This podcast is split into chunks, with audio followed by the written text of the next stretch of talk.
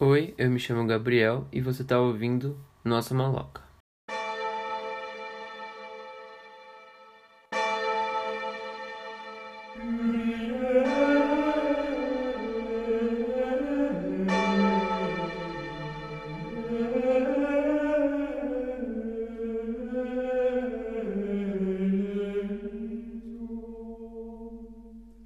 No episódio de hoje, vamos ressignificar o lado negativo da vida e encontrar a felicidade num assunto um pouco delicado. A gente vai falar sobre o inevitável, a morte.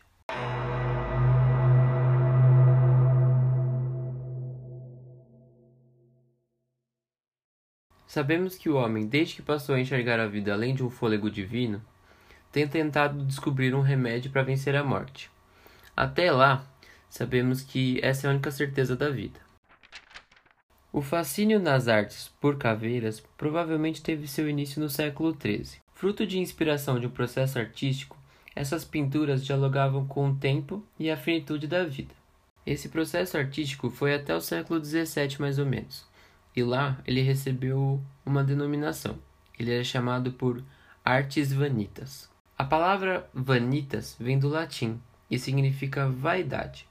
Hoje, analisando essas pinturas, a gente consegue perceber que os artistas eles queriam que fosse compreendido uma alusão à insignificância da vida terrena e uma efemeridade da vaidade.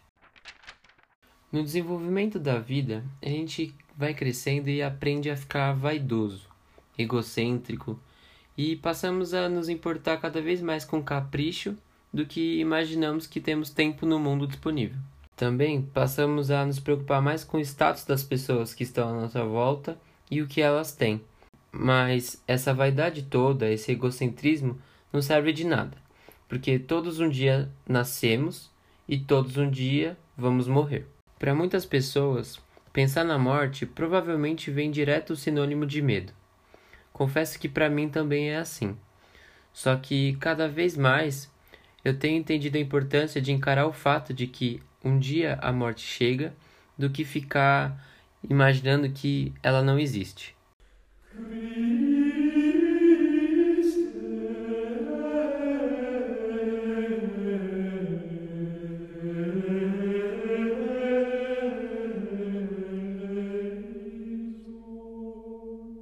A morte é apenas um sono do qual não se acorda. A expressão do latim memento mori tem como objetivo nos lembrar que cada um um dia vai morrer. Nós somos humanos e finitos. Ela também faz nos lembrar que cada instante que vivemos é valioso e ele é único. Deve ser aproveitado e devemos usá-lo para deixar de lado a nossa vaidade.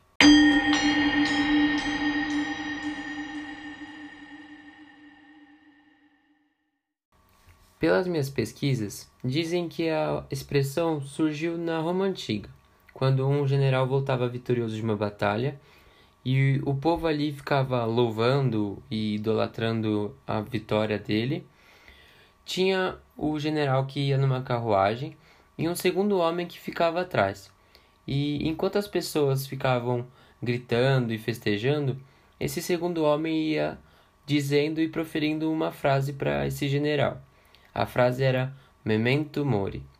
E isso era repetido várias vezes. Isso era para que a vaidade não subisse a cabeça do general. Já na Roma antiga, entendia-se que a vaidade era a raiz dos problemas. Entender sobre a morte faz entender melhor sobre o que é a vida. A intenção da expressão não quer dizer que a gente fica esperando a morte e vai ficar feliz porque vamos morrer. É, a expressão, na verdade, ela quer dizer que você pode continuar respeitando seu medo pela morte, mas vamos parar de negar que ela existe. Vamos encarar que a morte faz parte do processo da vida. Você já parou para pensar que você só entende o conceito de felicidade na sua vida porque algum momento você já esteve triste? Pois é, lembrar que vamos morrer é uma maneira de colocar um contraponto que faz lembrar que a gente está vivo e faz a gente viver de uma maneira mais intensa e mais valiosa. Provavelmente em algum momento da sua vida você já se deparou com alguma história de uma pessoa que já não está mais com tanto tempo. Provavelmente uma história de alguém que já está nos últimos grãos de areia da ampulheta. E essa pessoa, sabendo disso, decide viver a vida mais intensa, fazer aquelas coisas que ela não fez, falar aquelas coisas que ela nunca disse. E é justamente por isso que a expressão memento mori é tão importante para a vida. A gente imagina que viver para sempre deve ser uma coisa incrível, e de certo ponto deve ser mesmo. Mas quem disse que devemos? Por exemplo, os vampiros. As origens das histórias mostram que, por eles serem imortais, eles são seres solitários, escuros, sombrios e que não têm vida. Eles precisam sugar a vida de outras pessoas, o sangue de outras pessoas, para eles se sentirem vivos. Na maioria das vezes, eles são seres melancólicos, raivosos, monstruosos. Pensa comigo, viver para sempre, vivendo uma repetição, não tem mais novidade. Em algumas filosofias e culturas, como os samurais e os estoicos, veem na morte a honra. Eles fizeram sua parte. Elas viveram suas vidas e valorizaram cada momento delas deixando, além disso, o espaço e o seu legado para novas pessoas. Se você pudesse experimentar a morte e voltar, você experimentaria?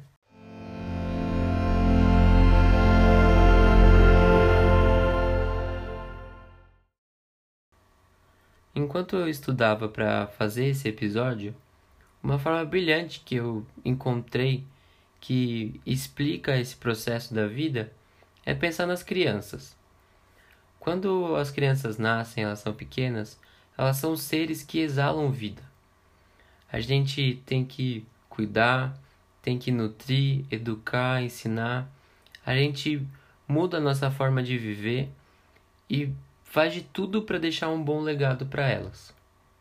Você já pensou que frustrante seria a nossa vida ter que carregar o mesmo fardo pela vida toda Através das crianças, a vida pode ser renovada. As crianças, elas têm prazer em viver. Elas veem as coisas da maneira mais pura, da maneira mais intensa e elas se alegram com as coisas mais banais da vida. E nós? A gente deixa de ser criança, cresce e caleja. A gente para de viver a vida. A gente para de ver o bom do banal. A vida para de ser passada com os bons olhos. As crianças não veem a vida com os olhos de lucro e sobrevivência. Elas veem o mundo com magia.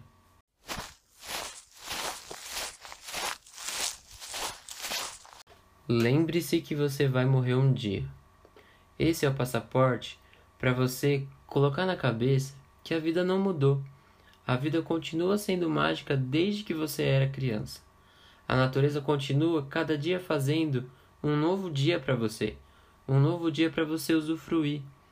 Nós temos vivido imersos em uma cultura que evita a qualquer custo enxergar a morte com bons olhos. E vemos outras que festejam, como os mexicanos, e a gente acha isso estranho. Poucos vão ver isso com bons olhos. Mesmo algumas culturas cristãs, como aqui do nosso país, que crê na vida após a morte, ainda no imaginário temos que viver a morte como se fosse um processo, um processo de viver. Ou seja, ali na escuridão você vai estar tá sentindo a morte. E no meio desse medo todo, a gente tenta implorar por mais tempo. Então, mesmo que acredite na vida após a morte, tememos, mas ainda assim não vivemos, porque o medo acaba inibindo a gente. Não valorizamos a vida agora porque ficamos lutando para prolongar o que não aproveitamos. Eu não sei se deu para entender, a minha ideia era contextualizar.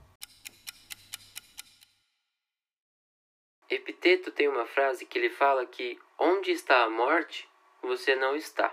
Acho interessante agora tocar um pouquinho na filosofia do estoicismo.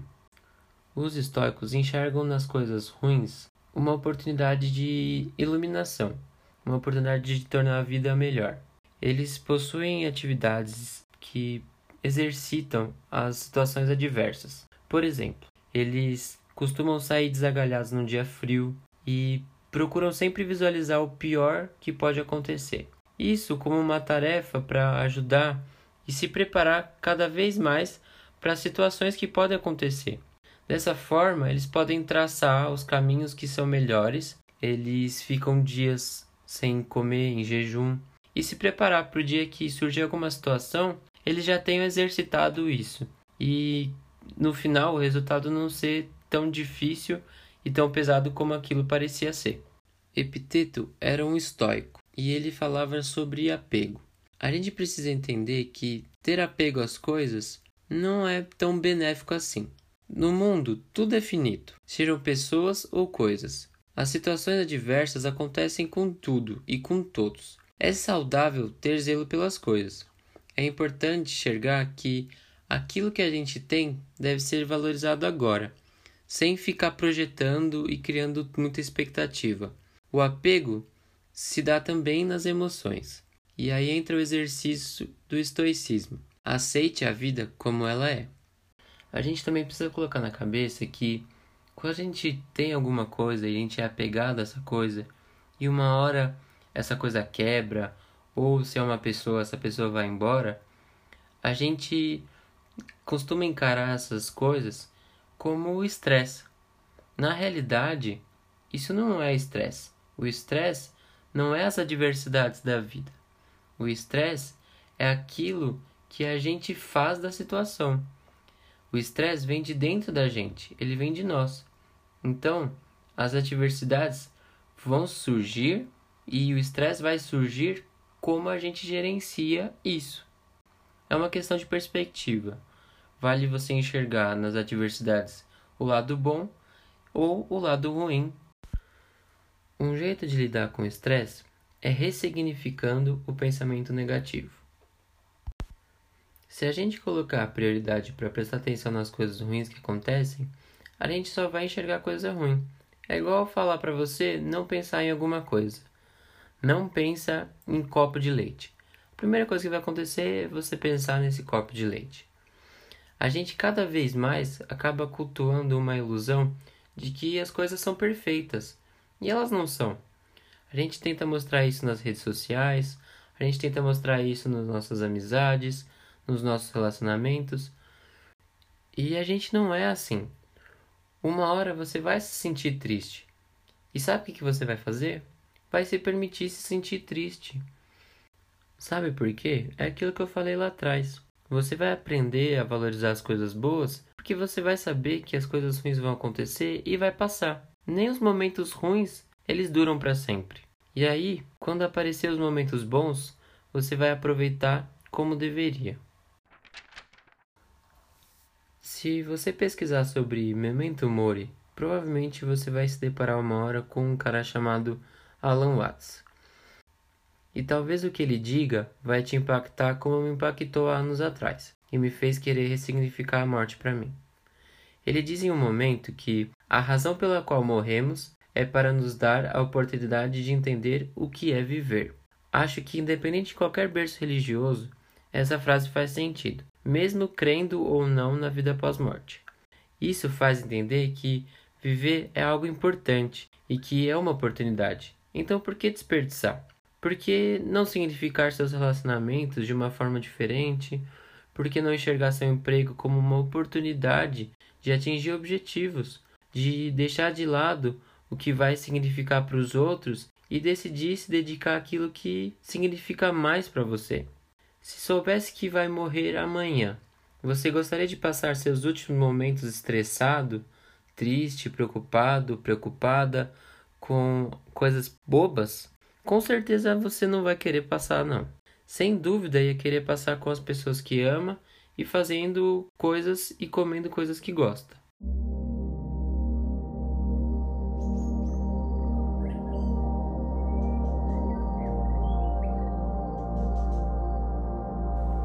Então, vamos sintetizar tudo aqui que já foi falado.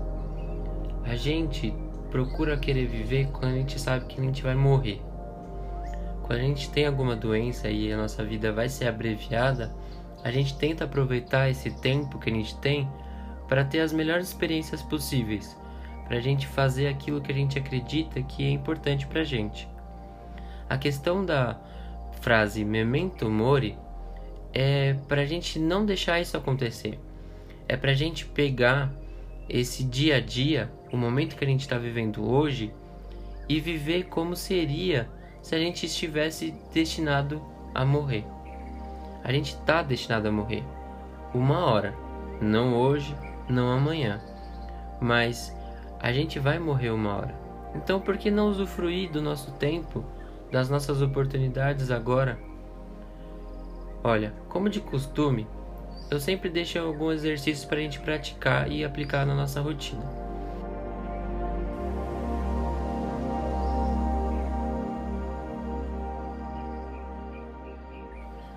Eu pensei em duas formas da gente poder exercitar isso no nosso dia a dia. Mas fica aqui a critério porque você pode fazer isso da melhor forma que te conver. A primeira é eu pensei em algum objeto, uma pedrinha que seja diferente, que a gente coloque no bolso e coloque sempre que a gente vai sair, a que a gente vai usar, a roupa que a gente tiver. Por quê? Toda vez que a gente pegar, colocar a mão no bolso e for mexer na chave, alguma coisa assim, e a gente encostar, a gente lembre aquela vai ser a pedra Memento Mori. Então toda vez que você encostar, você vai se recordar de que a vida tem que ser vivida e não só simplesmente passada. Outra coisa que eu pensei também é que a gente pode pegar algum objeto, comprar algum elemento decorativo e colocar no ambiente que a gente mais frequenta, tipo na cabeceira da cama ou sei lá, no rack da sala. Você vai passar por ele e vai lembrar: ah, memento mori. Então, o meu dia hoje eu vou tentar aproveitar mais. Vou tentar viver um pouco mais. E se você descobrir algum outro jeito, pode aplicar. Fica a critério para ver o que é melhor para você.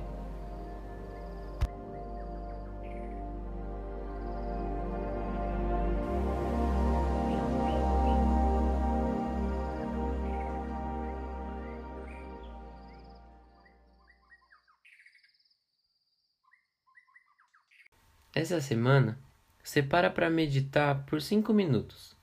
Fica tranquilo, em um lugar que seja confortável, senta e fica lá e para para pensar como que você gostaria que sua vida estivesse sendo. Pensa em algumas pessoas que você gostaria que seu relacionamento estivesse melhor. Amigos, familiares, amores. Vai lá e cultiva esses relacionamentos. Manda mensagem, manda um abraço é aquela coisa que eu sempre falo, tá bom? É isso, pessoal. Esse foi o episódio de hoje e espero que vocês tenham gostado. Até uma próxima e tchau!